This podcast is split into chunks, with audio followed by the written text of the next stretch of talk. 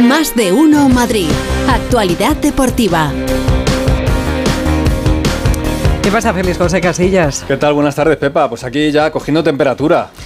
Eh, para, bueno. para lo de la liga, me refiero. Ya Ah, sé bueno. que el resto ya lo ha contado el Borrascas y que hay cositas, ¿eh? hay que estar atentos esta tarde, ¿no? Esta tarde y mañana. Sí. Sí. A las 8. A la a partir de las A partir de ocho. Va a llover. a de Pero aunque hayan puesto la alerta amarilla, él dice que no. Yo digo que poco. Que poco. que cuatro Que va a llover escupitajos. poco. Yo he visto el aviso en Las Vegas y en el Henares y a mí lo del Henares me... A ti te preocupa me eso, yo- yo lo, lo del, sé. lo del Henares, ¿eh? por si tengo que, que regar o no tengo que regar. Hoy ya no hace falta. No, No, no, no, no. no. Este fin de semana te libras. Me libro de regar. Mira qué bien, ¿eh? Una- una racha porque buenísima. Es un trabajo, Una ¿eh? pereza, es un trabajo, ¿eh? Oh, yo solo tenía dos trocitos de jardín muy pequeños. Pero cómo eres tan perro. y, y- no, no, o sea, va, va. regar es un trabajo. Oh, regar que lo hace la manguera por Tremendo. Y las hortensias, todas las hortensias que había y todos los rosales. Levantar el ahí. brazo Sí. Oh, y que caiga agua es un trabajo. Es un Anda, trabajo durísimo y por la noche. Bueno, digo lo de la... Y hay que regar, por cierto, antes de que salga el sol. Sí, es importante sí, sí, porque sí. si no quemas Eso el es, verde, ¿eh? Pues es. vas tú importante. a las casas No, ¿eh? no, a yo- las 6 de la mañana para regar. Regador profesional. Que- Bueno, eh, después de, cerrar este asunto, que ya que, que preocupa también, digo lo de la temperatura porque ya tenemos. eh, lo de la selección ha estado bien. Es verdad que golitos y tal, y te anima un poco, pero. Viene pero lo- llega ya, lo llega, mollar. llega lo, Venga, lo venga, mollar. eso es. Por ejemplo, mañana hay un. Madrid-Valencia o Valencia-Real Madrid de fútbol femenino, ¿eh? porque lo de la huelga ya se ha terminado. Sí, sí, lo Acuerdo bien. ayer a última hora, así que ya tendremos fútbol femenino. De hecho, hay un Madrid-Barça, no Real Madrid, sino Madrid-Barça. Y tenemos, por ejemplo, también un Real Madrid-Barça de baloncesto este fin de semana en Murcia. O sea que ya la cosita va para arriba. La semana que viene en Liga de Campeones. Y la semana que viene estaremos hablando también del derby madrileño, ¿eh? que os recuerdo que tenemos un Atlético de Madrid-Real Madrid el día 24. 24. ¿eh? Así que... Ya tenemos bastante con el estrés hídrico como para que vengas tú metiéndonos Mm. Claro. caña, ¿eh? Bueno, de hecho, eh, comentaba Pereiro que vienen 4.000 alemanes para el partido. Eso sí que estresa. ¿eh? Es el Oh. miércoles, el miércoles en la Liga de Campeones, el Madrid, 7 menos cuarto de la tarde en el Bernabéu, eh, Real Madrid, Unión Berlín y 4.000 alemanes que vienen para acá, ¿eh? Así que Bueno, atentos todos. Bueno, lo de la selección española bien, como he dicho, aunque los equipos madrileños en la selección española tienen muy poco protagonismo, Morata... Carvajal y el resto, pues eh, bueno, José Lu también marca goles, pero juega menos minutos y el resto nada, ¿eh? El resto muy poquito. A mí me preocupa el de Paul este. Ya, tú estás con lo tuyo, Con lo mío, con lo de tu equipo, pero yo tengo que hablar un poquito de los demás Bueno, también. ya- ya lo sé, no todo tiene que ver con el Atlético de Un Madrid. poquito, bueno, venga. eh, agendemos, ¿eh? porque mañana ya tenemos fútbol aquí en Madrid, en Vallecas, el partido entre el Rayo y el Alavés, que abre la jornada de Liga. El sábado a la hora de la siesta, Valencia Atlético de Madrid. Vale. cuatro y cuarto, Haremos el domingo a la hora de la comida o el aperitivo, porque por ejemplo el Borrascas es de los que alarga Mucho. el aperitivo bastante. Tendremos a las 2 de la tarde el Getafe Osasuna y para cenar 9 de la noche el partido entre el Real Madrid y la Real Sociedad. ¿Vale? Hasta ahí todo bien, todo Perfecto. bien. Venga. Y os voy a contar hoy historias de tres delanteros. He elegido tres delanteros de cada uno de los equipos del Getafe, no. Bueno, lo de Choco Lozano está bien. Eh, Sabéis que el Choco Lozano es catracho. ¿Es que? Catracho. ¿Eso qué? ¿No sabéis lo que es catracho? No. No. No, ninguno. No. No. Nacho tampoco sabe lo que es catracho. No, me has pillado. Son hondureños. Ah, hondureño. Los hondureños son vale. catrachos. Se les conoce así, los catrachos, ¿eh? Así que si. Para mí toda la vida han sido hondureños. hondureños. Pues si, Para mí si tú le dices que es catracho, él te va, te va a decir catracho y, va, y verás como el hondureño levanta. ¿Quién era aquel de Viva Honduras? levanta la o mano. Viva...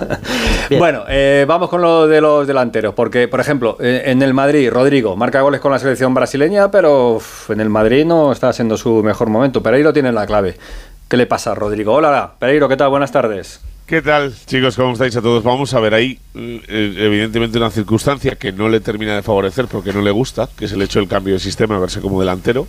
Y mira que puede jugar eh, eh, donde le dé la gana porque es buenísimo, pero le hemos visto caritas en, lo que va de, de temporada y le hemos visto sonreír con Brasil. Aquí marcó en Samamés el primer gol de la, de la temporada y a partir de, de ahí un palo el otro día en el Bernabéu y poquito más en cuatro jornadas cuando se suponía que tenía que ser en la temporada del despegue le habían dado el 11 para que se pudiera la, se pusiera la camiseta él esperaba el 10 pero al final eh, entre que Modri renueva y que se lo puedes guardar a otro en otro día pues le dijeron oye mira quedaos con el 7 y con el 11 de Vinicius y tú ya y empezamos a vender más más camisetas. No va a regresar incluso hoy a Valdebebas, que ya sabes que hay trabajo a la tarde a las 5.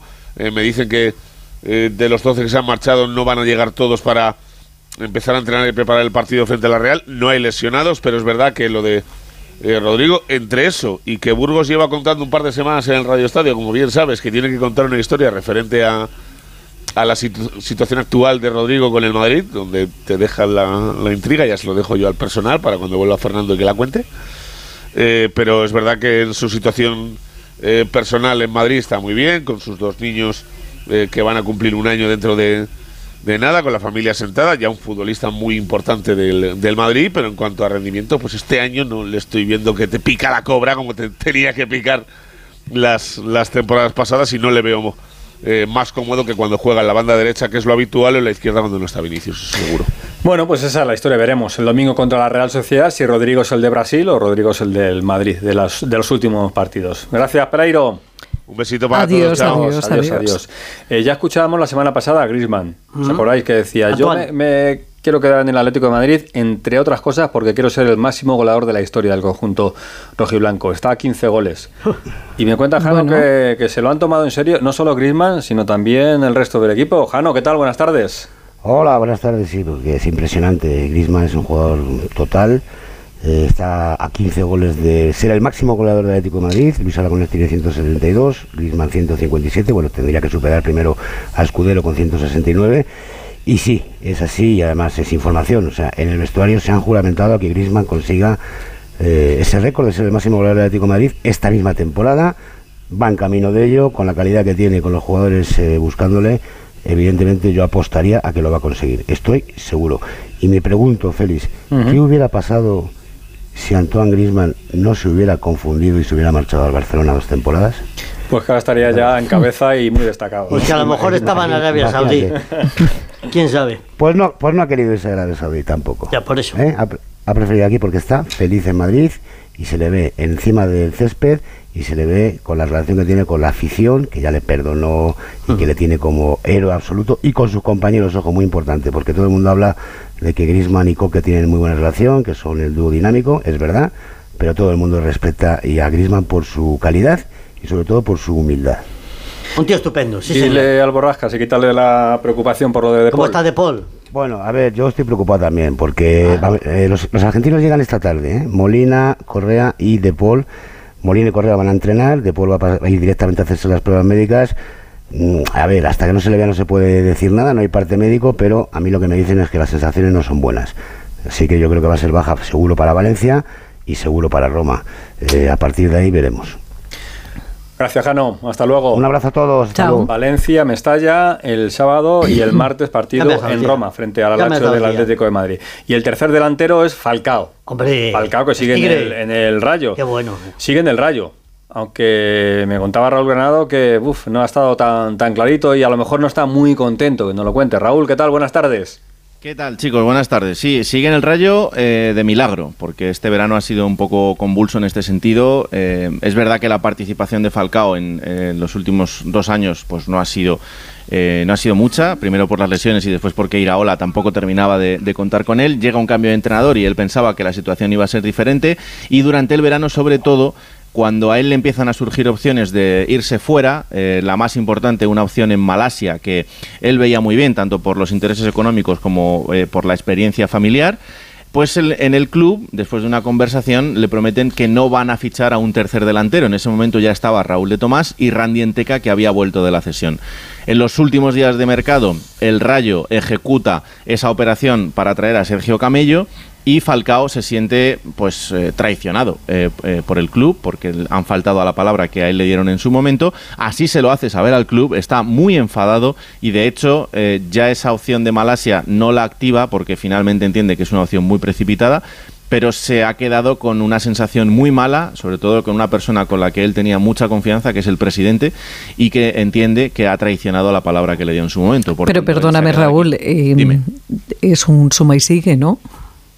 Sí, claro. lo que Quiero pasa que en decirte este- que, vamos, que ya sabía quién era el presidente y que podía fallar. Sí, lo que pasa que eh, a Falcao lo ficha el presidente ¿eh? y tenían una relación súper estrecha. Eh, y él no es cualquiera tampoco. Radamel Falcao es una estrella mundial. Hombre, ya te Eh, digo. es verdad que en el final de su carrera, pero una estrella mundial. Entonces él no esperaba que en este sentido y después de tener una conversación supuestamente sincera, pues le fueran a mentir.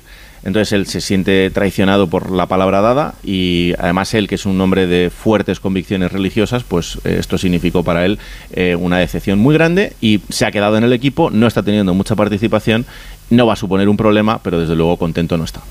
Gracias, Raúl. Un saludo. abrazo. Un besito, chao Raúl. Vamos Chao. ahora con. Lo he dejado para el final, pero para mí es el, el titular y la historia del, del día de momento. ¿eh?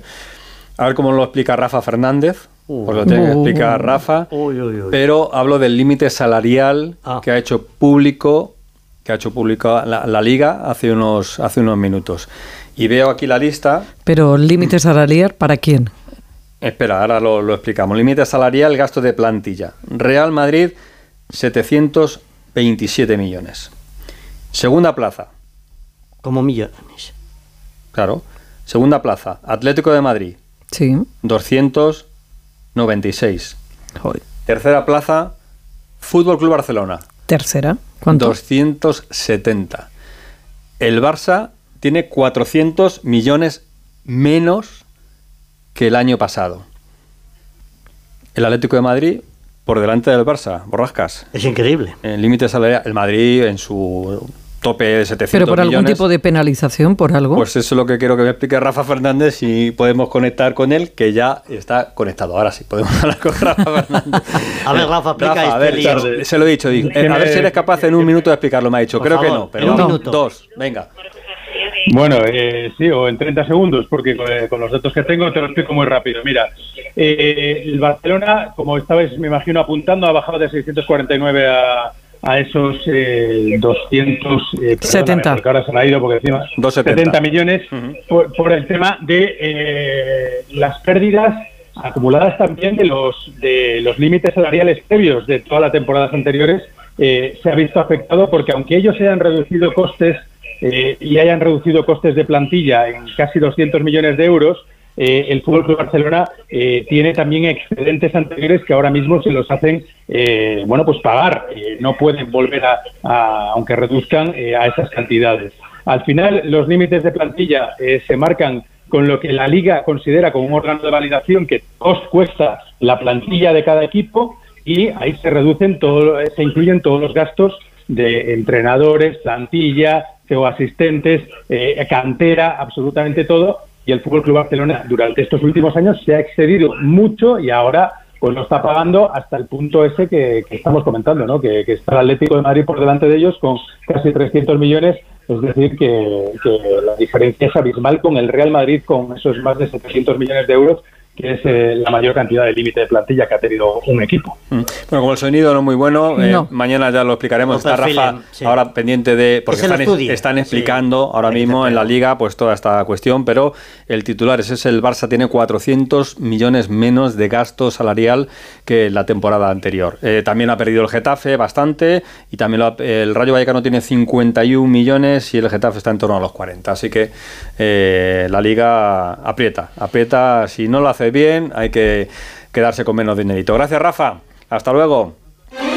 Y termino con el partido que jugó ayer el Fuenlabrada de baloncesto en Belgrado. La historia viene del año 91-92. En esa temporada el Partizan de Belgrado es campeón de Europa de baloncesto, pero tiene que jugar sus primeros partidos en Fuenlabrada porque estaba en el conflicto en los Balcanes. Fuenlabrada coge al Partizan de Belgrado y 31 años después, pues homenaje del conjunto serbio al Fuenlabrada y jugaron ayer un partido espectacular en un recinto al aire libre. Bueno, había allí pues fuegos artificiales, había de todo un espectáculo realmente sensacional. Lo del resultado, lo de menos, perdió el Fuenlabrada, pero el reconocimiento de un gran equipo de Europa, el Partizan de Belgrado, al Fuenla. Cuando uno se porta bien, es lo que pasa. ¿Cómo? ¿Qué? Que cuando uno se porta bien, en este caso él fue labrada, pues le premian. Ah, bueno, ha perdido. Bueno, hombre, no. No, pero lo importante era el Lo homenaje. importante era el Sí. homenaje, no el ganar o el perder. Bueno, eh, vale. Pues no lo sé, yo Claro. pensaba que esto consistía en ganar, pero en fin. Ay. Hola chicos, hasta Adiós, mañana. Adiós. Es el momento.